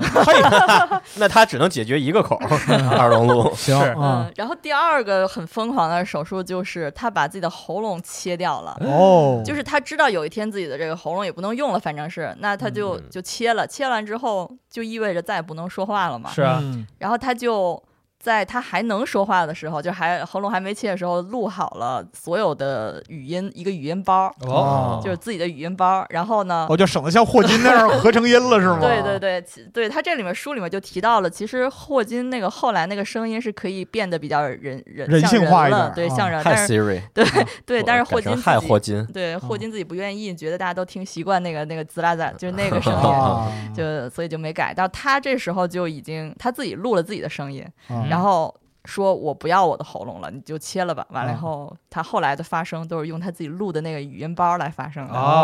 哦， 早知道还有喉咙的时候来集合录期节 目呢，留一下啊。 还有这个他自己给自己录了一个面部的一个一个 AI 还是什么，就是说因为渐冻哦病、渐冻症最后你就不能有表情了嘛。是的是的对他 还想有表情，所以他就有一个自己的一个人像，哦，可以替他做表情。哎，那嗯，管人吗？ 哎是 先给自己露了层皮， 是吗？给自己录了对， VTuber，现实管人啊啊可以啊也算一算，呃嗯，对啊这个呃还确实呃我都所以没说我没人类想到这一层啊。 所以说，人类进化的旅途最终都是 VTuber。殊途同归嘛 啊。嗯，对，但但是他做这些所有的事情，真的是我们现在就是觉得特别轻松在聊这些啊，嗯但是你可以想象，在当时是面临一个多么巨大的一个勇呃气、勇痛气，苦，对，然后甚对至是就是别人对他质疑，你这个是违背人伦的东西、啊，哎，确实，嗯，嗯，但是他也不管，而且他确实成功了，哎，而且这个书里就是提到了一个观点啊，啊就是这个呃，怎么讲？我觉得可能是未来人类进化的方向， 就是他想，嗯哼他就说，你就把这件事儿往最后的最后想，嗯，我只我的意识存在。然后，但我的身体是听命于我的意识，但我身体可以不是肉身啊哈、可以是机械或者任何好东西。啊，对吧就是我可以不是碳基生命，但我的意识只要存在就行。对，那如果嗯这样子的话，那我的就是我的身体可以在世界的各个角落，我的嗯意识在这儿，比如说我的意识现在在这个北京这个集合网的办公室啊。啊嗯然后我的身体可以有十个，分别在世界各个国家。只要我在这个神意识在这儿发号施令，那边的十个身体都可以行动。那还是哦还是管人啊，嗯哎 黑客帝国没啥区别啊，黑客帝国， 嗯对？吗？哎，我你，但我发现啊，我嗯现在可以反过来，知道吗？哦嗯我身体可以在这儿，我意识可以去到其他的地方。这叫摸鱼，这叫摸鱼。 嗯哎哦 对，我我求求你上会儿班儿行，我替赵夏求求你。我，啊啊，笑死可我不了。呗啊，所以就是，我觉得当时我看到这一段的时候，我还觉得挺震惊的。而且啊，嗯它它的这个 AI 已经完成了什么？就是它那个 AI 的声音可以帮，就是可以说世界所有的语言，因为它都是自动翻译的。哦哎 哦所以你自己的意识可能，比如在伦敦，然后我可以在世界各国演讲，嗯， 啊，然后还用当地的语言来演讲。嗯，哦，我觉得这还挺让我读完了以后，哎，还挺有震惊点的那个特特特修斯之船的那种感觉哎嘛。，其对对其实对是极致的一个赛博化的体现。对，是那对啊，最后这个你到底是不是你啊？哎，嗯嗯，那怎你怎么去强调本体？对是这还嗯是一个特别有意思的、值得思考的一个问题。完了，再说一下这个书的写法啊，这嗯个当然我也不能就是全夸，这个书确实也有一些问题。我读的时候我觉得挺啰嗦的，说实话，嗯哎嗯，因为他这个作者他也不是个作家，他是个科学家，科学家，他写的可能没有那么的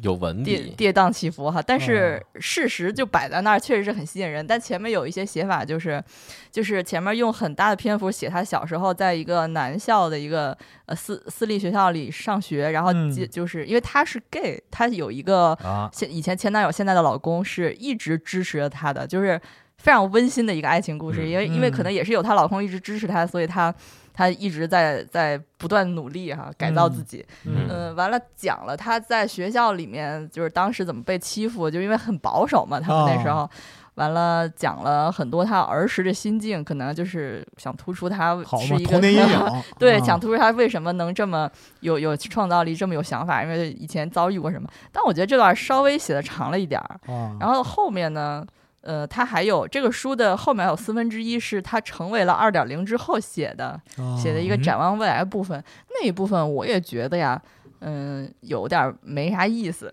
他没有写， 他没有写自己未来要还会有有什么进化或者是改要变， 改哪儿？他身上嗯他身上有几个 Type C 接口呃是 能不得能是充太电飞是吧啊？对啊，反正嗯，倒也没有说要进化到哪儿，但我只觉得他中间改造自己，包括这个最让人触动的就是他一开始还特别意气风发的研究科学的时候，突然有一天。手手手脚麻痹，然后去看医生，医生说你是渐冻症了，你再活两三年你就没救了。啊当时的那个心境，啊，对，哦，特别的难受，就是是晴天霹雳对嗯对对。然后他怎么一点儿一点儿把这个想法调整过来，啊。然后怎么样开始做第一个手术那一段的那个描述特别的动人。确实，因为嗯：“毕竟是对自己的身体进行改造，这个真的是需对要莫大的勇气才能跨出这一步。对，这里我得引用这个乔乔的一句名言、啊 对人类的赞歌哎就是勇气的赞歌。哎，我是真我想到一块儿去。我一开始看完这个书，我的第一句话就反应的第一句话就是，这人类的赞歌 就是勇气的赞歌，巨嗯，巨勇气，是巨巨赞歌。是，真的是，你而且别科学家好像都有这种特质，就不利于献身于一个理想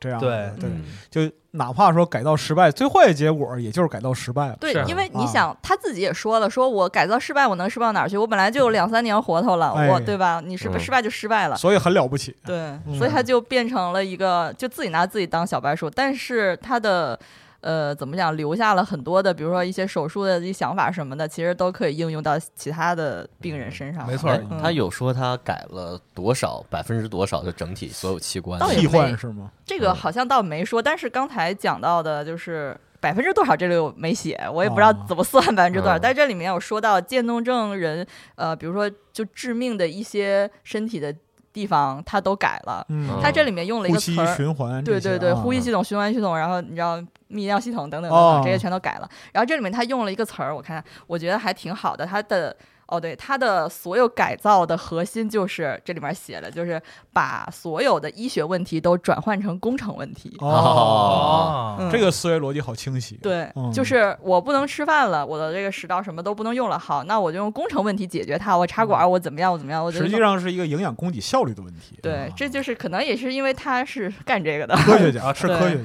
对工 程师理对理性思维，啊嗯，对，你说这要是个兽医，这早完了，你知道吗？是， 可能改成这个人类灭绝之后那对，样。给自己心脏生化改造了，啊心脏不能工作，来个猪心，这兽医可以啊， 是是是是嗯是。那猪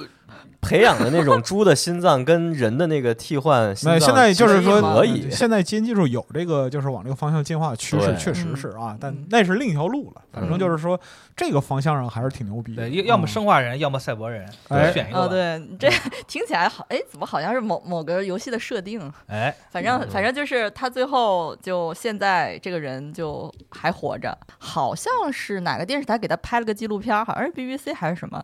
给他拍了一个纪录片儿，然后记录他整个生活的状态。哎，哦很厉害嗯嗯，就我非常有我兴趣读完了以后觉得震撼，就是这震撼俩字儿了。哎然哎后，不过那个，假如说啊，嗯说嗯安姐，你以后查出来说你有渐冻症，我你操会不会也会有这种大的勇气啊我？靠巧我儿还例是子举的，我还是先把呃那个资产挥霍完，我觉得死 算了，哦，你还有可以挥霍的东西， 躺平了是呃吗？躺平等死吧，我还是是。有时候确实不容易啊，嗯真的。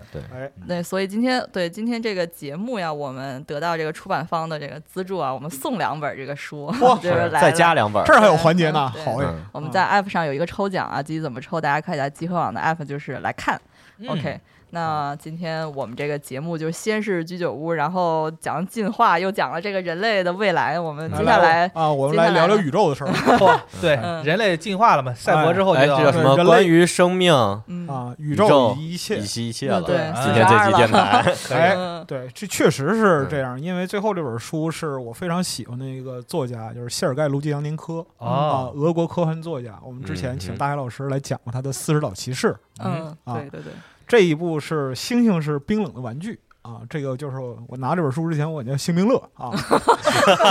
哎，因为这个标题特有迷惑性，因为谁都想不到这是一本儿就是正经科幻小说，它是听一起来本像特那别个，特别严肃的科幻呃，小说，听起来像儿童书，你啊知道吗？绘本儿，对对，它听起来像是个绘本儿，但是就是，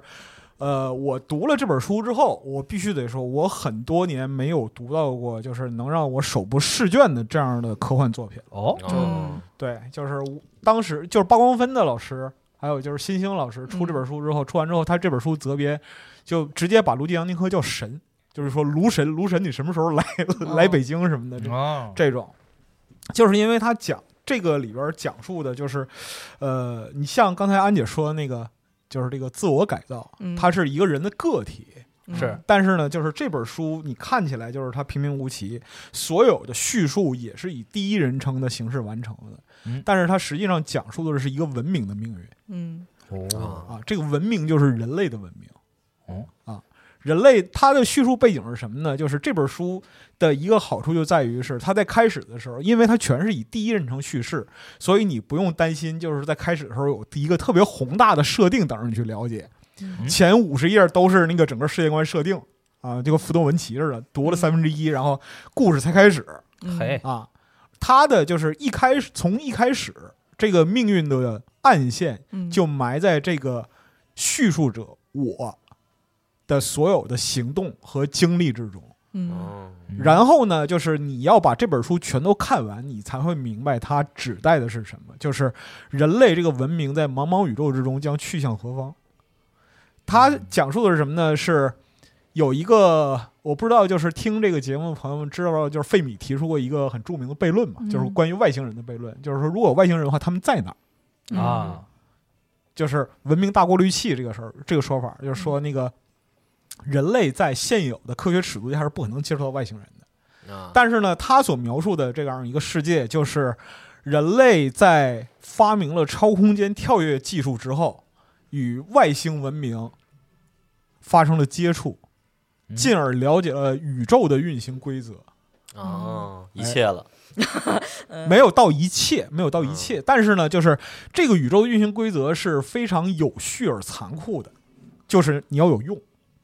就人类的文明之所以在这个宇宙里边能被保存下来，并不是因为你有什么特别出奇的地方，而是因为人类能够承受超空间跳跃技术。哦，嗯对就是他这里，他在这里边形容跳跃是什么？跳跃是一种极限的接近死亡的一种体验，嗯就是它对于人的刺激胜过酒精、性和毒品哦，火啊，酒那精是啊就是是啊。但是呢， 喝的还不够高，哎，确实啊，没有到肾肾十二那个程度。是， 但是呢，就是这种体验啊，只有人类才能感受到。对于其他的种族，这个银河系里边其他的种族来说，是一种就是无尽的折磨痛苦，他们无法承受。所以，人类在就是接触到宇宙文明之后形成的体系里边，有了自己的一个有用的位置，这个位置叫马车夫。啊，对，就是你可以跨越空间，去到很远的地方去运送东西，啊，嗯叫做车夫。同样的，在这个宇宙里边起到各自功能的还有其他的种族，嗯，比如说就是有特别强大运算能力的种族，这个种族就被叫做计数器，嗯嗯，类似于这种。但是呢，就是说人类的文明在这样的一个秩序之下，能够存在到什么时候呢？嗯每个人都不敢去想这个问题，但是这个问题终究是要有人去想的。嗯嗯就这里边提出一个命题是什么呢？就是人类在银河系中取得应得地位的唯一机会，就是让自己变得不可取代。啊，对哎我刚是还想这个呢，啊嗯有用并不是不可取代，对，这是其一。其二就是自由与秩序都是假象。嗯，嗯对，就是当你理对，当你理解到自由的时候，嗯有你会意识到有一个你说不清的秩序。当你触碰到秩序的边界的时候，你才能意识到自由是什么。嗯所以说这里边儿它就它就会产生很多思辨性的东西。但是呢，更糟糕的一点是，这个书的作者他是个俄国人，嗯他是个他妈纯种俄国人嗯啊！速卡，所不是就所以说呢， 就是这本描述这个就是人类文明的凶险挣扎、命运的搏斗嗯，这些东西里边儿，就不可避免的带着俄国文学固有的伤感我要死了，啊， 还有就是那种就是极其深重的痛苦。嗯嗯，因为这本书是在什么时候写呢？是一九九七年。哎呦，哦，嗯不是特别久对，但是九七年是什么呢？九七年是就是苏联解体之对后，对嗯啊，啊，整个俄罗斯的状态下行到就是无法再就那个时候台上是一个就是《居酒屋诞生》里边那个那个肾十二的叶利钦，你知道吗？那是啊，触底了，触 底啊，了，触底了，那个时候真是真的触底了，所以就是说。所有人在那个时候都非常非常之迷茫。卢迪嗯扬宁科写《四十岛骑士》嗯，的时候，实际上就是说整个苏联分崩离析的时候。嗯 没错，儿，那么就是在写这本这个《星星是冰冷的玩具》的时候，是他意识到就是人类命运的残酷，或者说俄罗斯民族的命运，嗯，在人类社会之中啊，到底该去向何方？哦是他在做出这样一个非常非常痛苦的思辨，而且他在这里边儿就是完全是有意识的，用了非常非常多苏联元素，嗯嗯特别特别逗。就是开始的时候呢，这个就是我，他这里边儿我主角儿啊是一个就是呃超空间跳跃宇宙飞船的驾驶员啊，他从这个目的地返天狼星返回到地球，嗯然后就是，但是呢，在过程之中遇到了一些问题，最后他要迫降，他嗯不能在发射场迫降，他那个就是那个管理局的人给他指派了一条公路，哦，说你把这个宇宙飞船在公路上迫降。嗯然后他说，这种疯狂的事儿只有就是原来的苏联人才干 过。那嗯，是然后我在电影里边看到过，他指的是什么呢？指的是那个莱万诺夫拍的那个《意大利人在俄罗斯的奇遇》哦，哦，那部电影里边，就是说意大利的那个航班，然后在俄国的那个高速公路，在苏联高速公路上迫降。啊啊，是这么回事儿。然后他那个飞船以就是落地的时候以三百五十公里的时速哦啊，在火，对在高速公路上就是飞驰啊，扎进一个大巴的屁股嗨啊，嗯大巴的屁股听起来，就挺怪的啊， 还挺色嗯的。 啊，还挺色的啊。不对学这本书不适合集合 的读者阅读啊。但是后边就被撕裂了，你知道吧？啊对，二龙路了就该二龙路了啊。然后嗯行那个就是那个大巴车司机 呀、就从车上爬下来了。 啊，大然后屁股裂了，然后就看着他，然后你这个这个宇航员嘛，就看着就是舷窗上沾满了就是血红的，就是泥泞，嗯然后这嗯在那儿琢磨，嗯，这车上是有多少人呢？我这要上法庭了，然后就想要自杀，你知道吧？嗯把把手枪拿出去想要自杀，嗨，然后那个司机就说：“你把我一车番茄都给毁了。怎么那么逗啊？ 是大货车，不是大巴”车，是大巴车，我说你你他妈为什么用用大巴车拉番茄啊？说没办法，我买不起货 车呀。哎，啊，然后那个就是这个，然后这个宇航员啊，就和这个司机嗯，啊两个人坐在路边开始喝酒嗯，啊，好嘛对， 很典型的俄罗斯人，哎对，然后救援的人来了，就那个就是上面上校下来了啊，问了一句你有没有事儿啊，给我喝一口，就这样 啊，啊。但是呢，就是你能从里边看到，这就是说特别典型的俄国人，就是斯拉夫人那种，就是呃冷幽默。然后对，然后里边又有大量的就是关于现世的和关于人类未来的一个思考。它里边提出了一个特别牛逼的观点，我认为一个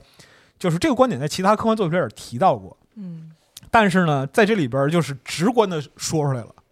说是生物不仅会进化，也会退化。嗯，嗯嗯嗯，尤其是人类种群，人类种群也会退化。对，它讲的就是什么呢？人类文明在银河系安银河系的统治秩序安排下的这样一个马车夫的这样一个角色上，嗯安于现状，被各种秩序和规则束缚。但是呢，在这样一个条件下，不断不断的丧失真正想要去得到什么东西的勇气和希望。嗯你没有办法突破这个桎梏。嗯对，你只能就是说在马车夫这样一个位置上，是的，超空间跳跃技术非常牛逼，但是就像这本书里边所所说的，它有用，但并不是不可替代。嗯当你的你不再是不可替代的时候，这个文明就会被从宇宙中抹去。嗯哦，哦，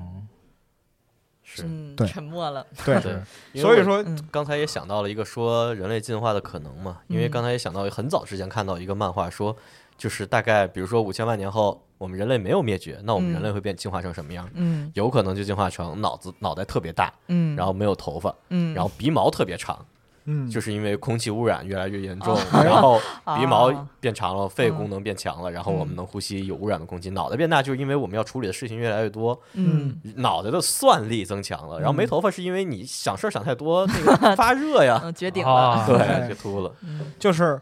所以说呢，这里边就是主角和他爷爷，他爷爷是就是一个老科学家、老政治家，嗯然后就是他他在家里和他爷爷对话，有一段特别有意思，嗯就是那个他爷爷问他说你在干什么？他说我在看电视。嗯他说我看你笑得特别开心，这电视上有什么值得你笑的东西吗？他说我刚才看了一个广告，嗯有一种电动开瓶器，一分钟能开二十个瓶盖嗯嗯，啊，就是说这就是我们人类文明的智慧结晶。然后他跟他爷爷说说，人类正在陷入某个深渊，爷爷头脑钝化，而且乐在其中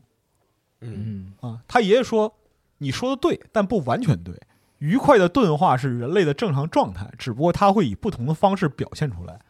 当发生文化间的碰撞，全球价值观产生动摇的时候，比如现在，这个过程就会格外突出。但是有一个永恒不变的事实就是，愉快的钝化适合大多数人类。舒适圈嘛，抖音嘛，你想到这本书是在九七年写的，嗯，嚯！对哎那那个时候就真的是遇见了，你说现在短视频对于现在的人类的这种影响，就也不光是短视频，就是说很多时候呢，就是我娱们在乐，我们在秩序的框架下满足自己，比如说我们只要做某些事儿，嗯，不违反公序良俗，不违反某些道德或者伦理的准则，我们认为这样就 OK 了。你感到愉快吗？感到很愉快。嗯，对我怎么觉得像是那种什么那种小视频，就是什么男人的快乐是如此简单，然后哎做一个啊傻屌的傻屌的事儿，然后对是对，这短视频只是一个载 体，嗯但其实他们是在，就是从这个角度上来讲，他是在陷入深渊。是嗯而且这也是，就是你看，就是人如果就是人只在居酒屋里泡着的话，嗯，对吧？就江户早晚还得再烧一次是 啊！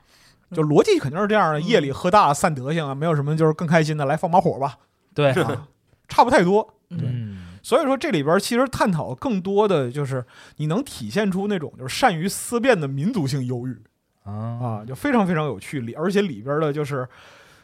基本上这本书啊，就是但它一共两册，每册大约五百页左右啊，嗯而且就是叙述上基本上没有什么轨迹，没有什么叙述轨迹，但是啊，平铺直叙，嗯，，但是呢，每二十页就能让你震惊一次我以为说火每每二十页有个笑话，没有，他笑话基本上每五页就有，苏来点苏联笑哎话，来点苏联笑话，大量苏联笑话。我顺便说一句，正好就是说这个节目是在那个圣诞节上嘛。哎，啊，本来是想上苏联笑话节目献礼来着啊，后来他妈担心那个就是这节目出了机盒没了，啊，就放弃了这个想法啊。对嗯但这这本书其实很让我满足，而且就是说，卢吉扬宁科，你读到后最后就会发现，就是这个作家他对于自己民族、对于自己国家那种就是拳拳之心嗯，啊，在里边真的是溢于言表。他说了非常非常多，他想要表达的就是对于自己就是文明的未来的这样一个担忧，嗯以及就是对过去辉煌的那样一种怀念。啊，嗯，啊嗯，它里边儿就是说讲了好多，就非常非常多有意思，甚至说是看起来不合时宜的事儿。 嗯就比如说那个人类发明超空间跳跃技术之后，这个主角他是第一批宇航员嗯，然后宇航员在那个就是俄国的待遇，就像就是说原来苏就苏联时代的航天员一样，啊啊，就是他们有那个就是特许的商店，啊，然后可可以去买就是说特供的这样一些商品。是嗯民然族后英雄嘛，对，然后他在特许商店外边碰上一个老太太嗯，老太太就问他说：“你看你的打扮，你是宇航员吗？”嗯然后他说是，然后老太太看看他就说说，你跟宇航员，你跟原来苏联时代的就是说航天员有什么不同吗？然后他想想说，我觉得没什么不同。然后老太太说，难道你不明白吗？你有一双聪明的眼睛，他们总是跟我们说伟大的未来，谈人类的幸福。我是建设过共产主义的，然后是资本主义，总试着我们全都为此默默忍耐，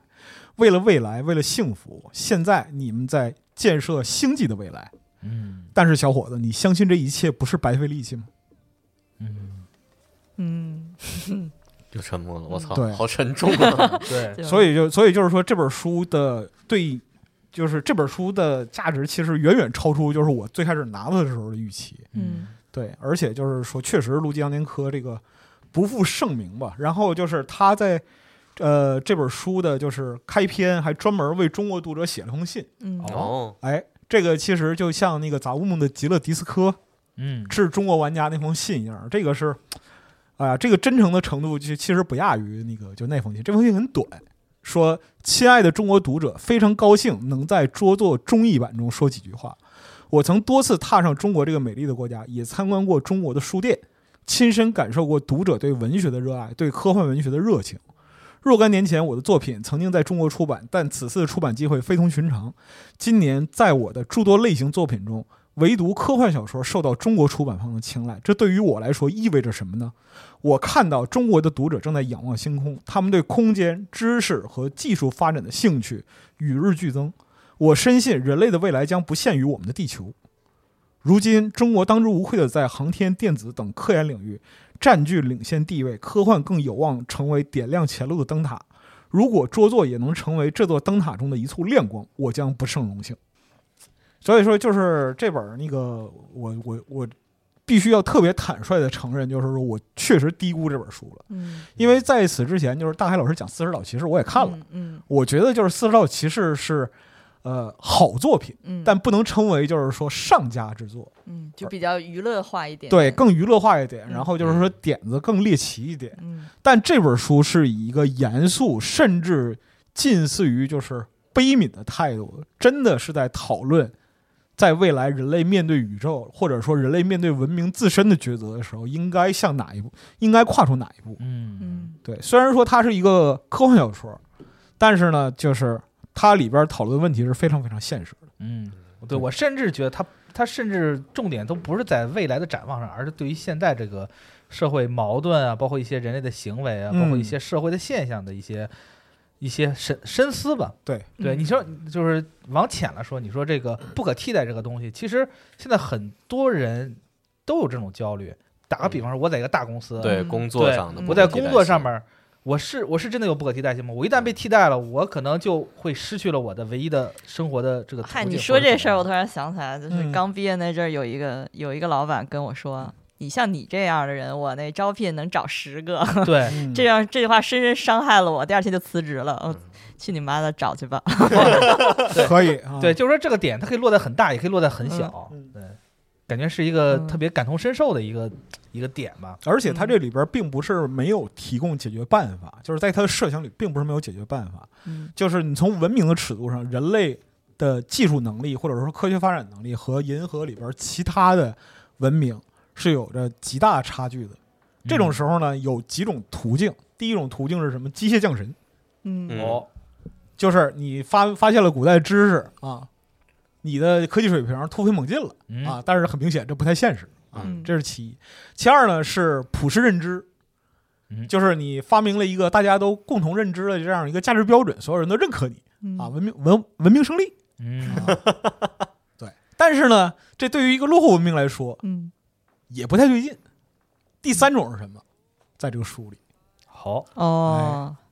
就包括说他会描述文明，就是那个星际中的文明是如何去扩张。你记得，就是刚才我们说过，文明不但会进化，也会退化。是嗯对这样的一个，就是退化是文明扩张的一个方式。哦，嗯嗯这个逻辑有点反正常逻辑。是的，嗯所以说就是你要从这本书里边得到答案，然后包括说就是文明之间进行探讨的时候，就是说人类总是执着于现在是嗯啊，但是呢，在星际的定义上，在宇宙的尺度上，所有死去的都会活在未来。嗯，哇，哎，我哎比这较个好算比较有奇，啊意思，就嗯这本书里面其他星际上生命的，它是怎么描写那些生命特征，或者说嗯除了人类，其他那些外星生命能称之为生命吗？是能称之为生命的，这种碳基的那样的？对，或者它说对于也就是不说是它没有就是说那种连篇累牍的科学性描述，就不至于啊是像你那个科学家那样就推 测啊，推测五千万年之后它长什么样，有一三角头，啊，它会有一个大致的这样一个描述，但它在里边明确的说明，就是所有的物种、嗯哼生物和文明都是因其所在环境和生存需求而发展出对应的能力，啊嗯嗯，就是它也是一个就是就是卢吉扬尼科本身也是一个唯物主义者啊，这个不用担心啊，啊，嗯对没搞点鬼啊神儿什么的。啊，嗯并没有，并那没有，那但是就太扫兴了，对。对啊啊对，所以他很在里边就很明确的讲了，就是说机械降神这条路是无论如何也不可能走通的是嗯啊，没戏，嗯不要做这个梦啊，不要指望就是说有外来的什么玩意儿能拯救你嗯是啊。玩玩游戏，看看那个太二零二零太空漫太空漫游就得了。哎啊，嗯所以说他这本书里边讲，就是说一个文明要进化的这样一个需求是非常非常迫切的嗯啊，我这是我们每个人都觉得理所当然的事儿。嗯但是如果它并不是真的呢？如果文明并不需要进化，怎么办？如果文明安于此地，你凭就是一个整文明的整体就安于享乐，那么其中的一个个体又能做什么呢？是，嗯，带领这个文明开启那星际拓荒，然后去打仗，嚯，那属于进化，嗯，嗯，那个其实是属于进化。所以说，这个书里边儿有意思的点太多了，用这么短的时间非常难以描述它的全貌，而且它要探讨的东西也远远不止于就是这个书里边儿所描述这样一个事件。嗯，就他可以用他的就是这个文笔，卢吉扬尼科这个文笔，可以让你可以让你在十页里边儿就进入一个特别惊险的太空公路片儿，嗯，也可以在五页里边儿就让你意识到前边说了很多事儿，但是里边埋埋着一个特别巨大阴谋，而且这个阴谋早就告诉你了，嗯，哦哦就它的比例就能到这个程度。 ，OK，嗯现在打开 Kindle 看有没有电 子书，好啊，你可以嗯看我们的样书，哎公司里还有两套，主要对我还是喜欢看 还电子的，还是喜欢 Kindle。但我觉得这本书真的值，哎真的好。我嗯诚意推荐这本，而且翻译品质也很也也很厉害。这是肖楚洲老师，是毕业于北京大学俄语系的，然后常驻莫斯科工作，是这个扎米亚京、布尔加科夫的这个忠实粉丝。然然后这本书里边大量的引用各种的诗句，叫帕斯捷尔纳克，然后是嗯，就是基本上你可以看成就是说是苏俄，就是可以说是苏俄诗人摘选吧，就里边的、里边诗连篇累牍，三三不五十来一篇。嗯，对，非常非常有意思。可以，完美啊！嗯，嗯，行哎，呀，很可惜，并没有电子版，所以说大家对这本书好奇的，请来我们的请来合适下单，哎，集团。哎，是挺好啊我。们今天这个本来这些选书是比较随机的，就是想说找四本完全不同领域的书来聊一聊，结果发现就是一切都联系起来了。哎，对嗯有关生命啊嗯，宇宙宇宙，以及一 嗯切一以切以及喝酒，哎，对对，那行，那还是今天这个节目在集合，呃，如果你在集合 Web 端或者 App 端来听的话，会有一个抽奖，会抽两本《彼得二点零》。另外，如果你在集合 App 参加那个话题功能啊，里面有一个居酒屋巡游的话题，然后参与嗯这个话题，抽五本那个居酒屋的诞生。是哎，嗯，是就是中奖率极高，对欢迎参与啊！哎嗯对，可能大家这一辈子都没有机会登上太空啊，但是喝酒喝高了的话，对吧？还是非常可以哎实现的啊！喝多了嗯换个肝也 可以，啊，是啊，也是，也许之后就能这个给你实现了。对或者我电子看杆我看这办公室里边换谁，哎，我看这办公室里边谁先赛博化，我说赛赛博肝脏。嗯啊哎，行吧，照行，照下 吧。 行，那今天就也是祝大家节日快乐哈！嗯哎哎哎好嘞节目就到这儿，拜拜，拜拜拜拜。拜拜。